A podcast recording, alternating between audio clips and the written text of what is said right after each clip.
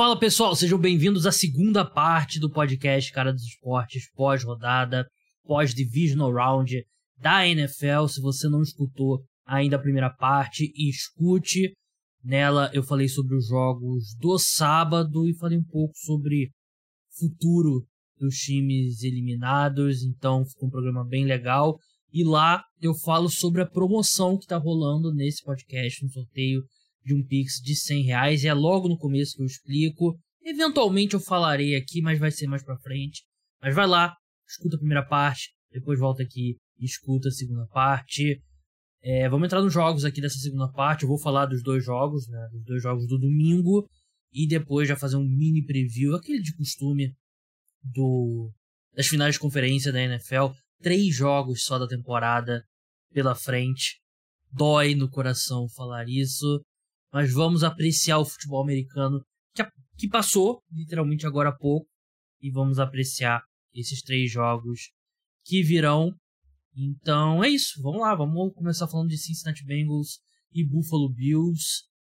Ninguém esperava, sim, muita gente apostava no Cincinnati Bengals, mas ninguém esperava que o Cincinnati Bengals fosse atropelar o Buffalo Bills em Buffalo, debaixo de muita neve, 27 a 10 e mais impressionante ainda a forma como o Cincinnati Bengals dominou esse jogo, né? dominou nas trincheiras, nos dois lados da bola. Essa linha ofensiva do Cincinnati Bengals, sem três titulares, dominou a linha defensiva do Buffalo Bills, que também está sem Von Miller, mas já está sem Von Miller há algum tempo, né? E não são três titulares, um titular. Então, pegou todo mundo de surpresa, né?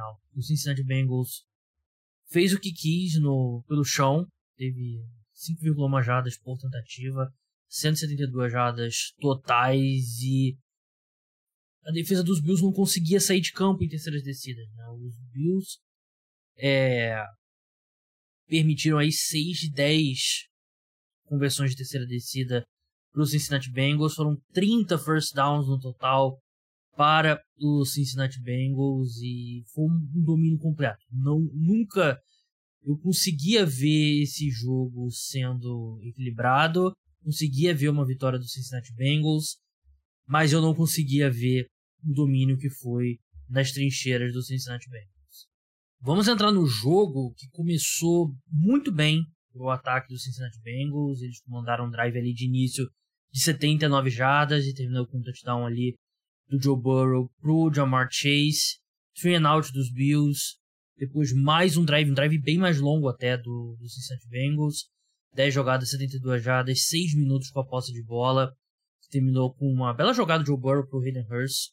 Touchdown, mais, aí, mais um punch dos Bills. Né? Eles não conseguiam fazer nada no ataque. Né? A defesa do, do Cincinnati Bengals ela conseguiu, acho que foi um sec só no, no Josh Allen, um sec só, mas gerou muita pressão ao longo do jogo méritos para o coordenador defensivo do Cincinnati Bengals, o Lu Anarumo, né, que é um cara que a maioria, tenho certeza que a maioria de vocês não conhece, né, e não tem por que conhecer, ele era um cara que ficou muito tempo na liga, ele já tem uma certa idade, 56 anos, só agora ele se tornou coordenador defensivo, e ele fez um ano muito bom, e foi a obra de arte dele, esse plano de jogo nesse domingo. A gente vinha falando sobre nos últimos anos, o Josh Allen, ele se equiparava um pouco com o Mahomes, como aquele quarterback que você não quer mandar blitz. Mas esse ano ele foi muito mal contra blitz, o Josh Allen, né? A diferença dele sem blitz e com blitz, desempenho com blitz muito pior.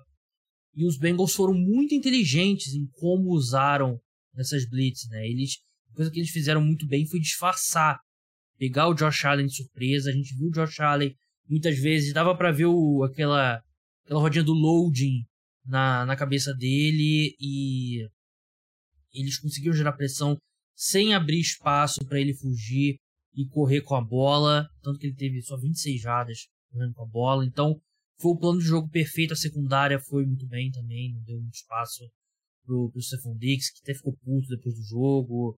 Discutiu com o Josh Allen ainda no final da partida, quis sair direto, não quis ir nem pro vestiário, foi, acabou indo pro vestiário, foi convencido, depois saiu, mas enfim. Aquele tipo de irritação que acontece quando um time perde o jogo. Mas enfim, os Bills conseguiram ali no segundo quarto o primeiro touchdown deles no jogo e foi assim muito suado. Foram 15 jogadas, 75 jardas, levou 7 minutos, teve conversão de quarta descida, é, foi um QB sneak do, do Josh Allen, e, e, terminou com uma corrida do Josh Allen também, né, pra touchdown, e seria o primeiro e último touchdown do, do Buffalo Bills, né, que eles chutaram um field goal ainda na primeira campanha do, do segundo tempo, ali quando eles já perdiam por 17 a 10, quer dizer, perdiam por 17 a 7, chutaram o field goal para cortar para 17 a 10. Provavelmente eles deveriam ter tentado ali a conversão, né, porque o jogo tava muito difícil. Era uma quarta para 7 ali na linha de gol, mas é, o jogo tava bem duro ali. Né? Você, aquele famoso. Enfim, tem que marcar touchdown. Ganha quem faz mais touchdown. Quem faz mais pontos, mas você precisa fazer touchdowns e a resposta veio logo em seguida. Mais um drive longo do Cincinnati Bengals que terminou com um touchdown do, do Joe Mixon e era claro que tinha um desnível nessa partida. Os Bengals mais preparados do que o. melhor preparados do que o, o Buffalo Bills. Assim, né? Uma questão de volume, uma questão de qualidade mesmo da preparação. E. Dali em diante não teve muita coisa. Os Bengals tiveram outro drive ali um pouco longo. Terminou com field goal, abriu 27 a, a 10. Os Bills tiveram turnover downs depois. No final ali, já no modo desespero, o Josh Allen lançou uma interceptação. Mas ali já era desespero total. Vitória do Cincinnati Bengals, que venceu o melhor time. Eu não sei se é o melhor time no geral, mas foi o melhor time nesse domingo. E eu não vou entrar muito. Claramente o Cincinnati Bengals usou como motivação essa questão do ah, tá vendendo ingresso já para Bills e Chiefs, não sei o que, campo neutro e tal. Mas é sempre assim, né? E o próprio Cincinnati Bengals saiu a notícia ali. Eu não sou é, dono de season ticket do Cincinnati Bengals para saber, mas você podia comprar. Provavelmente já existia pré-venda de ingressos pro, pro possível final da UFC do Cincinnati Bengals contra os Jaguars ou contra o, o Kansas City Chiefs, né? Sempre, sempre tem, né? Se bem que acho que o season ticket não tem preferência para comprar jogo fora de casa. Mas enfim, isso é normal, não é, não é por isso que o Buffalo Bills perdeu o jogo, é porque eles já estavam pensando no Kansas City Chiefs. Né? Perderam porque eles jogaram mal, porque o Josh Allen jogou mal, e foi uma atuação muito boa defensivamente do, do Cincinnati Bengals, muito boa ofensivamente também. Eu nunca ia imaginar que a linha ofensiva deles ia jogar tão bem. Joe Burrow, um sec apenas, ele foi sacado nove vezes no Divisional Round na temporada passada. O Joe Burrow, sim, os números, não tem nenhum nenhum número espetacular no ataque do Cincinnati Bengals, né? Mas muitos avanços ali em momentos chaves, conversões de terceira descida, Joe Burrow com um passe no momento importante, encontrando Jamar Chase, encontrando o Hayden Hurst, Samaja Ryan jogou bem, é, teve um avanço longo com o T, com T. Higgins que é, eu, achei que ele tinha sido vaiado, né? Mas a um perfil Roll Brasil, né, do Cincinnati Bengals, já participou aqui do podcast, disse que estavam gritando, era a torcida dos Bengals gritando Higgins, que parecia vaia, né? Então não estava errado. Se você viu esse tweet, eu aparentemente estava errado. Mas foi um jogo completo, né? Foram 1, 2, 3, 4, 5, 6, 8 alvos diferentes pro, pro Joe Burrow. Joe Mixon correu muito bem com a bola também. E foi uma, uma atuação das melhores do Cincinnati Bengals. Aí, em termos de se leva em consideração o peso do jogo e o quão completa a atuação foi. E. De novo, méritos para a defesa do, do Cincinnati Bengals que teve o plano de jogo perfeito, vai enfrentar o Kansas City Chiefs. A gente vai falar mais para frente, né? Mas antes de passar para o próximo jogo, falar um pouco sobre o Buffalo Bills. O que, que aconteceu com o Buffalo Bills? Né? O time que acaba eliminado de novo no Divisional Round. Era palpite da maioria das pessoas pro, pro Super Bowl, né, antes da temporada começar. É um time que teve muitos desfalques na defesa. É, claro, o Von Miller principalmente, né, mas teve o Micah Hyde também, o, o Davis White que se machucou durante o jogo. Demorou até estrear. O Jordan Poyer chegou a se machucar também. Se machucou nesse jogo também, né? Nesse lance com o Davis White. E a gente teve vários jogadores da secundária entrando e saindo do time.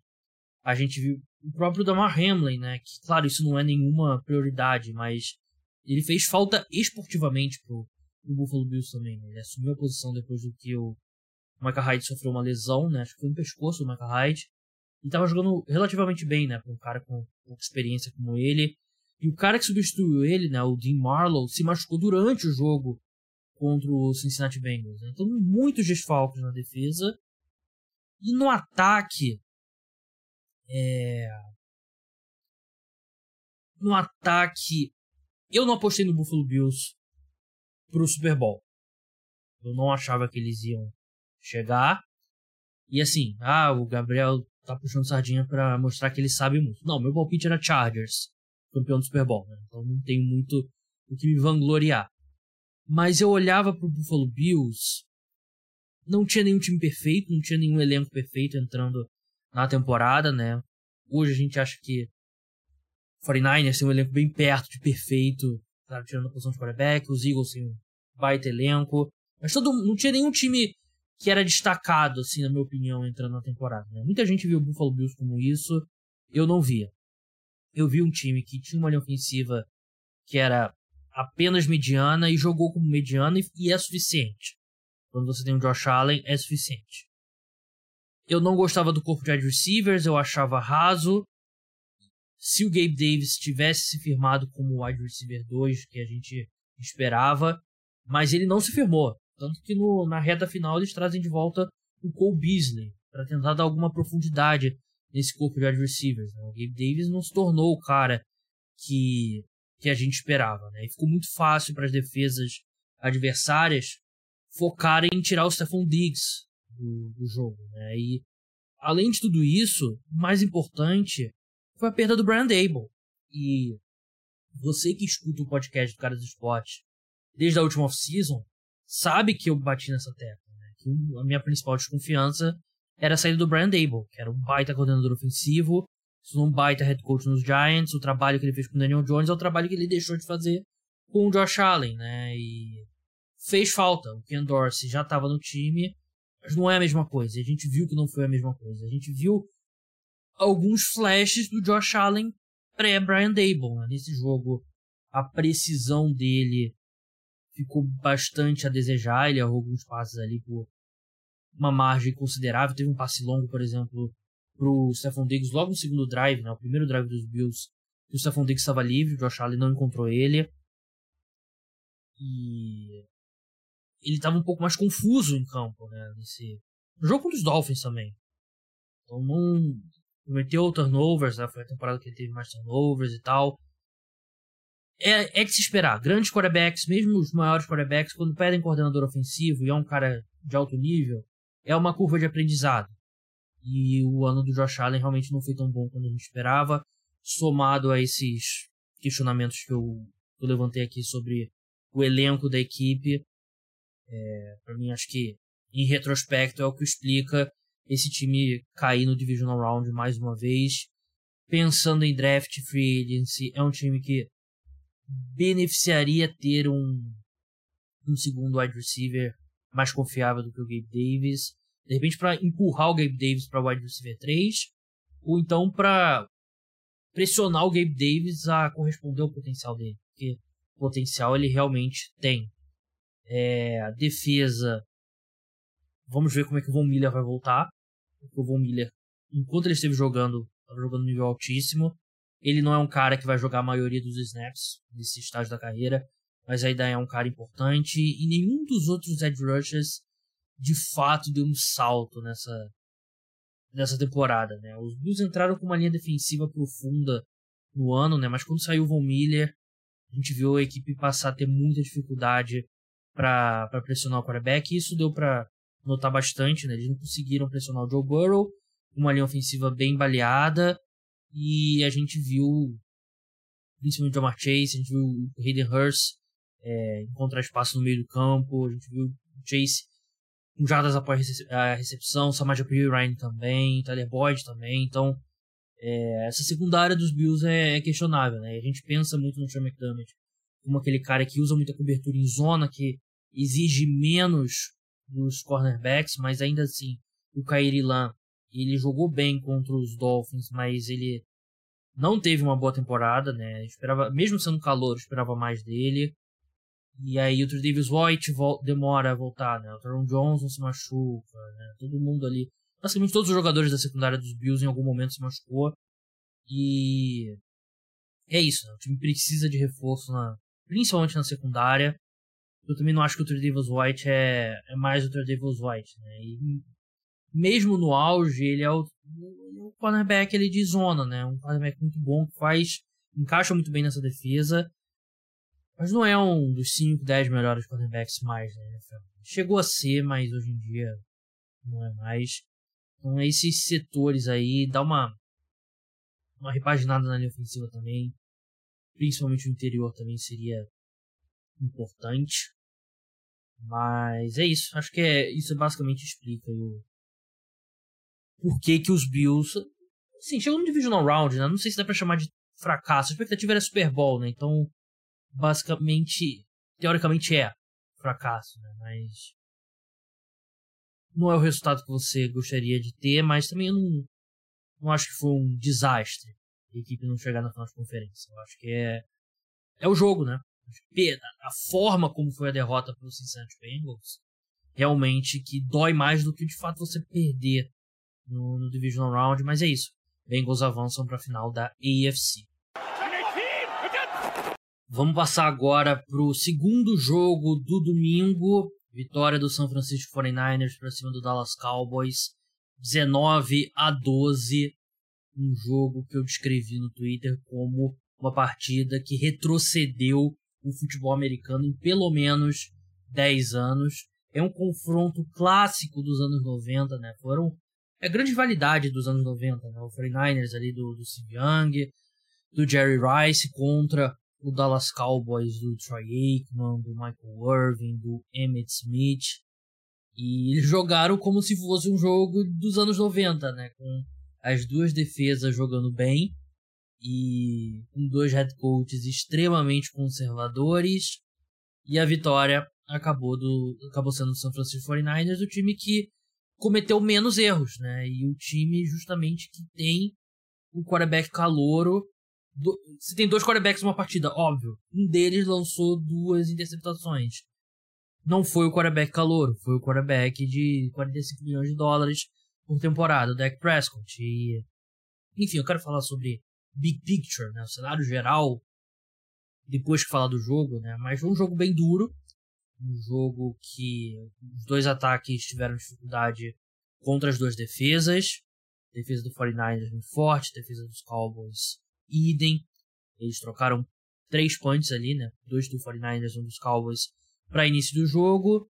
E aí o Dak Prescott lança uma interceptação que não dá para entender o que ele fez pro Lenore, né? Foi uma decisão horrível. Ele era o Michael Gallup que correu aquela rota comeback, né? Aquela que ele corre, ele para e volta um pouco. Só que aquela rota ali, se você não acerta o timing, você acaba interceptado. E o Dak Prescott nunca tinha que ter mandado aquela bola. Foi interceptado aí com um campo curto.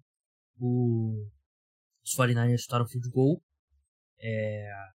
Chegaram a ter uma quarta para oito ali, que é questionável se você deveria tentar o touchdown ou não, mas enfim, chutaram field goal, 3 a 0 Drive seguinte, os Cowboys conseguiram o melhor drive deles na partida, né? Foram 7 minutos com a bola.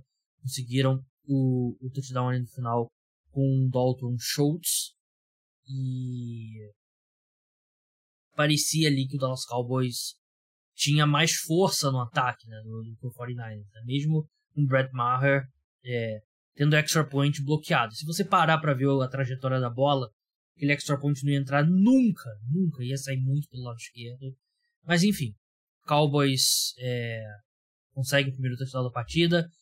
49ers respondem com um field goal, fazendo 6 a 6 na campanha seguinte, mais uma interceptação do Dak Prescott ali no passe que era para o CD Lamb. A bola foi desviada pelo Jimmy Ward, interceptada pelo Fred Warner.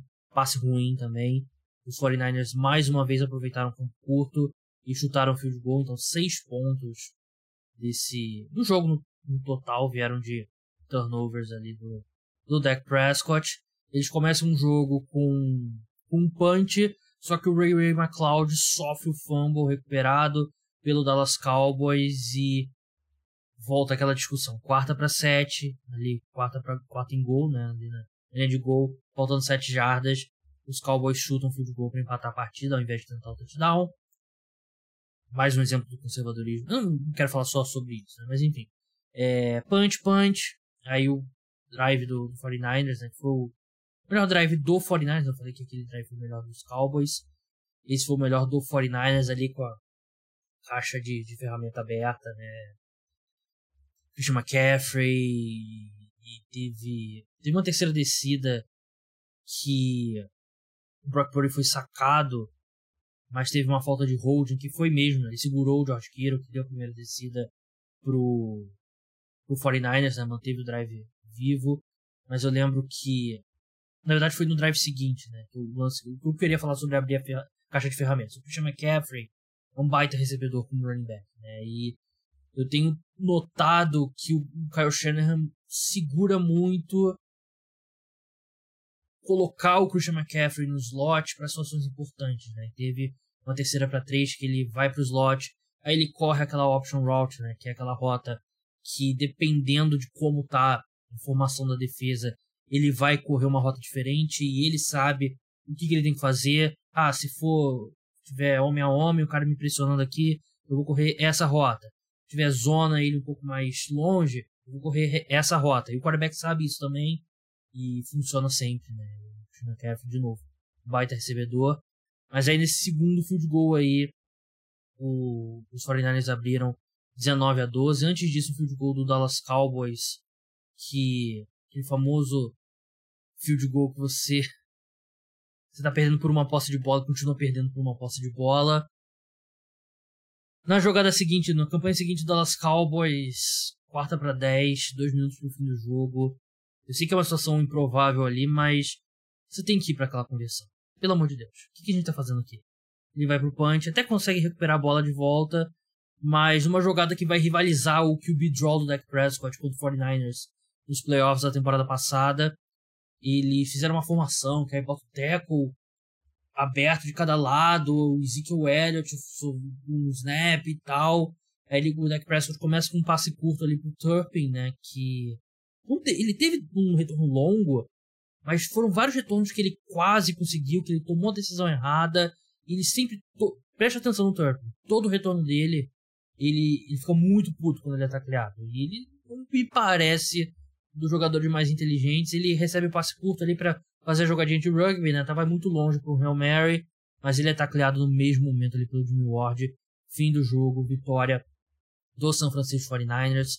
Não achei que foi um jogo inteligente do Mike McCarthy. Também não foi do Kyle Shanahan, né? Ele mais uma vez, ele no final do primeiro tempo deixou muito, muito tempo gastar no relógio, né? Um timeout para pedir, né? Tinha dois timeouts para pedir.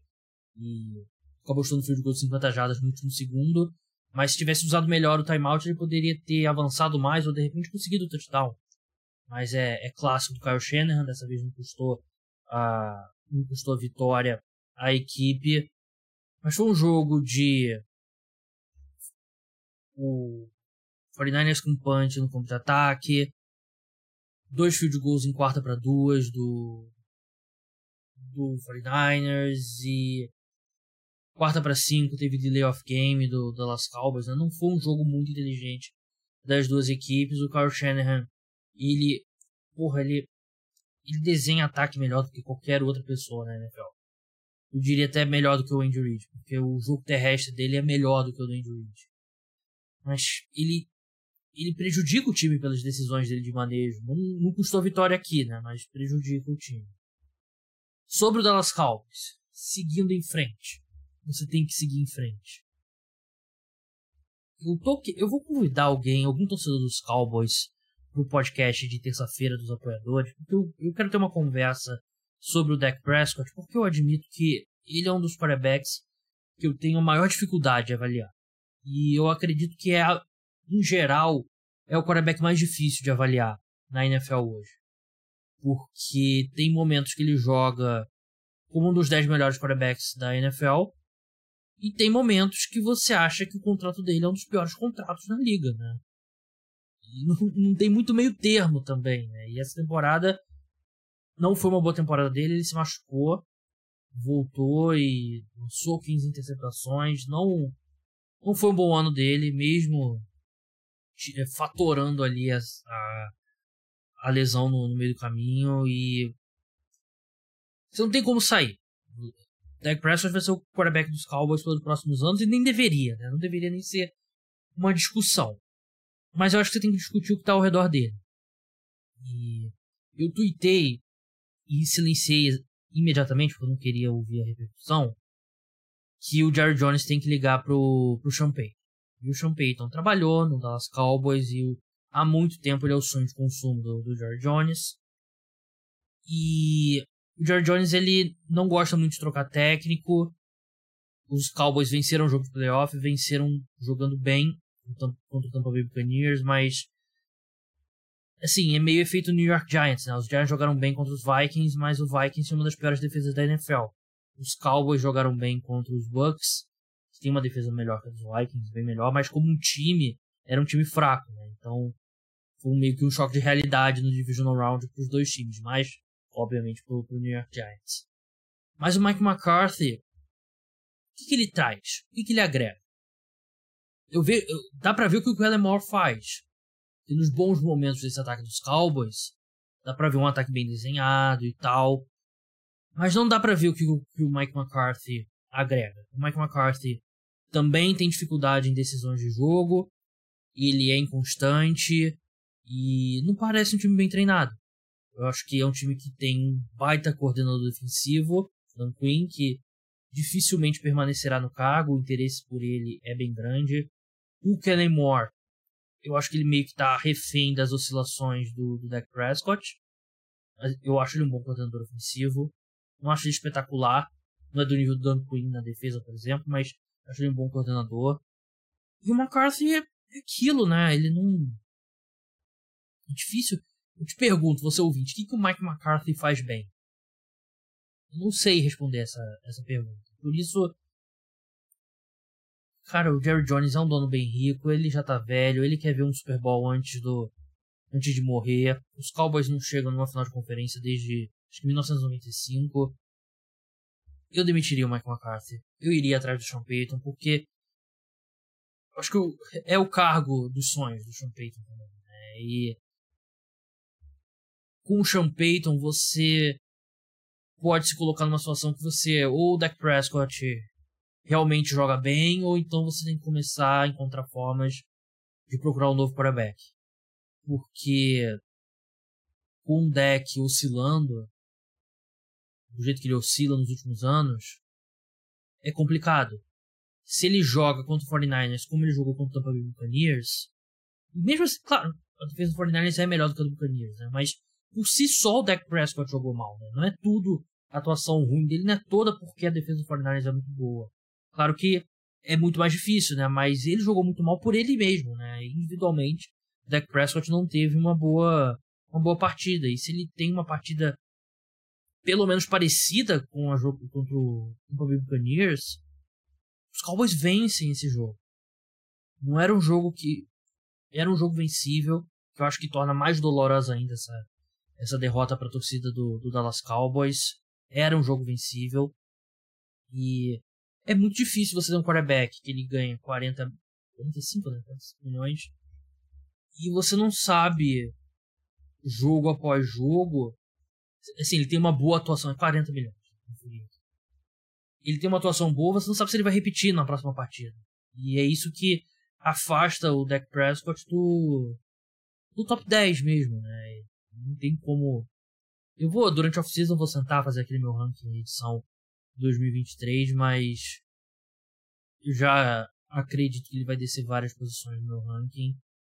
É um pouco parecido com o Kirk Cousins mesmo, né? A falta de é a falta de consistência mesmo. Derrota dolorosa pro Dallas Cowboys. 49ers, que não tem nada a ver com isso, avançam, vão enfrentar o Philadelphia Eagles nas finais de conferência.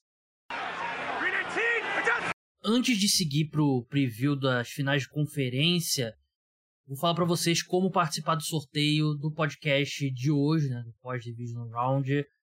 Sabia que você pode receber notificação de novos podcasts, vídeos, lives, promoções e outros conteúdos meus no seu WhatsApp, eu vou sortear um Pix de 100 reais para quem se inscrever nesse serviço até quinta-feira, dia 26. Para participar é simples, adicione o meu número 21998963383. O número, o link está na descrição, não precisa se preocupar, anotar aqui e tal. Adiciona nos seus contatos, me manda um print comprovando, né? Pode ser na agenda, print do próprio WhatsApp. Junto com o print, você me manda o seu nome completo e o seu e-mail. Você vai estar participando. Se você não adicionar, você não vai receber as mensagens e não vai participar do sorteio. Essa promoção é exclusiva para novos inscritos. Se você já é inscrito no WhatsApp, fica de olho que na próxima semana eu vou lançar um sorteio exclusivo para vocês por lá. E não é esse número não é o meu WhatsApp pessoal, é um número que eu tenho separado, que eu mando essas coisas e tal e tento responder todo mundo que me manda mensagem lá. Mesmo se, se ah, Gabriel, o que você achou do Giants? Eu tento responder todo mundo. Se eu não responder é porque eu tô ocupado. E eventualmente eu acabo respondendo sempre. Mas enfim. Finais de conferência decididas. Dia 29 de janeiro a gente começa com a final da NFC 49ers contra o Philadelphia Eagles na Filadélfia às 17 horas, horário de Brasília. Depois, às 20h30, o Kansas City Chiefs recebe o Cincinnati Bengals. Tô olhando aqui no site da ESPN, o ingresso mais barato nesse momento pro jogo do Eagles e 49ers está custando 629 dólares, do Kansas City Chiefs 327 dólares. É, lá é meio estranho nos Estados Unidos, né? Porque é meio que não é bem não é bem cambista, né? Mas a revenda é oficializada, né? A pessoa pode comprar o season ticket e revender os ingressos lá no site tal, sem problema nenhum. Né? Então, é meio que meio que cambista legalizado mesmo. Mas enfim, vamos olhar as odds aqui do Bodog, parceiro oficial de apostas do podcast. Crie sua conta utilizando meu link que está na descrição. Tem bônus no primeiro depósito para novos usuários no primeiro depósito. É... E é mais uma forma de você ajudar o podcast. Claro que você pode se tornar apoiador também, ter acesso a um monte de conteúdo extra, exclusivo. Você pode pagar pelo Pix, assinatura de seis meses e um ano tem desconto, 14 reais por mês, dá acesso a podcasts extras, newsletters, dependendo do plano tem grupo no WhatsApp, então dá uma olhada lá, mas é, é complicado manter um podcast independente no ar, se você não for ligado a um grande grupo de mídia, então a gente depende desse tipo de que é nada mais nada menos do que um financiamento coletivo, né? Esse programa de apoiadores. Então dá uma força lá se você puder. Voltando aqui para os jogos agora, jogo número 1, um, Eagles e 49ers, vitória dos Eagles tá pagando 1,69, do 49ers 2,25, total 45,5, handicap aqui Eagles menos 2,5, basicamente aqui é é o Bodog dizendo que vê como dois times iguais, né? Como os Eagles jogam em casa, eles ganham 2,5 pontos. E essa linha já está andando é, na direção do Philadelphia Eagles, né? Tá pagando 1,87 aqui com o handicap, então é possível que você esteja escutando e já esteja Eagles menos 3. É... Eu acho justo. Eu acho que o Eagles é mais time do que o 49ers principalmente porque tem uma vantagem grande na posição de quarterback e tem uma linha ofensiva melhor. O play calling do 49ers é bem melhor. Mas é um jogo bem equilibrado, dois times bem profundos e a grande questão aqui eu acho que a defesa dos Eagles é um pouco mais profunda para se encaixar com o ataque do 49ers do que vice-versa. Só que a defesa dos Eagles não é tão veloz quanto a defesa dos Cowboys, né, que deu muito problema pro ataque do, do 49ers. Eu acho que essa linha defensiva dos Eagles, que elas podem fazer, os jogadores podem fazer, é estourar muito esses play actions, né? Sempre acabar ali um jogador na cara do, do Brock Purdy e tal, no, quando ele faz o rollout. Esse é um jogo bem interessante. Tô bem ansioso para ver essa partida. É, em termos de aposta aqui, se você conseguir pegar Eagles menos 2,5, eu acho que é uma boa aposta sim. Eu acho que o Philadelphia Eagles é mais time do que o, do que o 49ers. O outro jogo, Kansas City Chiefs contra Cincinnati Bengals, vitória dos Chiefs está pagando 1,87, dos Bengals 1,95, total 47,5, Chiefs menos 1, bem equilibrado menos 1, né? E mano de campo normalmente é menos 2, menos 2,5, então se é Chiefs menos 1, basicamente mostra que o Bodog vê o Bengals como um time melhor nesse momento, né? E não, é, não acho injusto, por conta da lesão do, do Patrick Mahomes, né? Na, não tem nenhuma atualização grande, né? Ele sofreu uma high ankle sprain, né? Que é aquela torção mais grave, né? Do, do tornozelo. Não teve dano estrutural, que é um, um ótimo, uma ótima notícia, né? Não tem ligamento rompido, não tem osso quebrado mas ainda assim é o tipo de lesão que limita um quarterback. Ainda mais um quarterback que se move tanto quanto o Patrick Mahomes. Ele, dificilmente ele vai estar 100% nesse jogo contra o Cincinnati Bengals. E a questão aqui, vamos ver se os Bengals terão a mesma coragem de mandar blitz que tiveram contra o Buffalo Bills, né? Porque faltou o Jacksonville Jaguars fazer isso né? no jogo do Divisional Round contra os Chiefs. Mas aqui, creio eu, que o Mahomes já não vai estar tá tão limitado. Ele não vai estar tá 100%, mas não vai estar tá pulando numa perna só como como estava contra os Jaguars. E aí, quando os Bengals mandarem blitz, ele vai conseguir se mover e queimar blitz normalmente como ele faz? Acho que os Bengals deveriam ter ali... Começo do jogo, tenta mandar uma bem disfarçada. Mike Hilton foi muito bem assim nesse jogo contra o Buffalo Bills e ver o que que dá, né? Claro que você não pode ser aquele suicida três downs seguidos, porque o Mahomes, se ele tiver se ele tiver 70% é difícil, mas se ele tiver 90%, ele consegue encontrar Marcus Valdez Scantling no avanço longo, Travis Kelce, idem. Então, é um jogo que vai depender muito de como vai estar o tornozelo do, do Mahomes. É... Eu gosto de Chiefs menos um. Eu, eu, sinceramente eu gosto porque eu sei que os Bengals venceram na, na final de conferência da temporada passada, venceram quando eles se enfrentaram na temporada regular. Mas eu acho o Chiefs melhor, eu acho o time melhor. Eu acho que o Bengals está jogando melhor, mas eu acho que o Chiefs tem um time melhor. A defesa dos Chiefs jogou muito bem contra os Jaguars e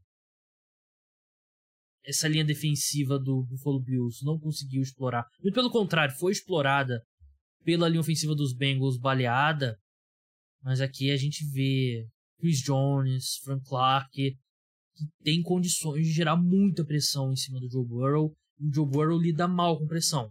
Um cara que nunca recusou um sec na carreira. Então é um jogo com muitas nuances que eu tô ansioso para destrinchar no preview de quarta-feira. Não deixe de escutar. Mas aqui, se eu tivesse que fazer uma aposta aqui, eu iria de de Chiefs menos um. Nem esse total 47 mil eu gostei muito, né? Porque o Bengals mostrou a capacidade de ter muitos drives longos, né? Isso daí dá uma, dá uma segurada no, na pontuação total. Então, total. Não sei se iria de under, mas eu não, também não fico muito confiante nesse over 47,5, não. Bem, é isso, pessoal. Muito obrigado a todos que escutaram. Se você escutou pela primeira vez, seja bem-vindo. Espero que tenha gostado. O podcast volta na terça-feira com um programa exclusivo para apoiador. Quarta-feira, preview da rodada. Até lá. Tchau.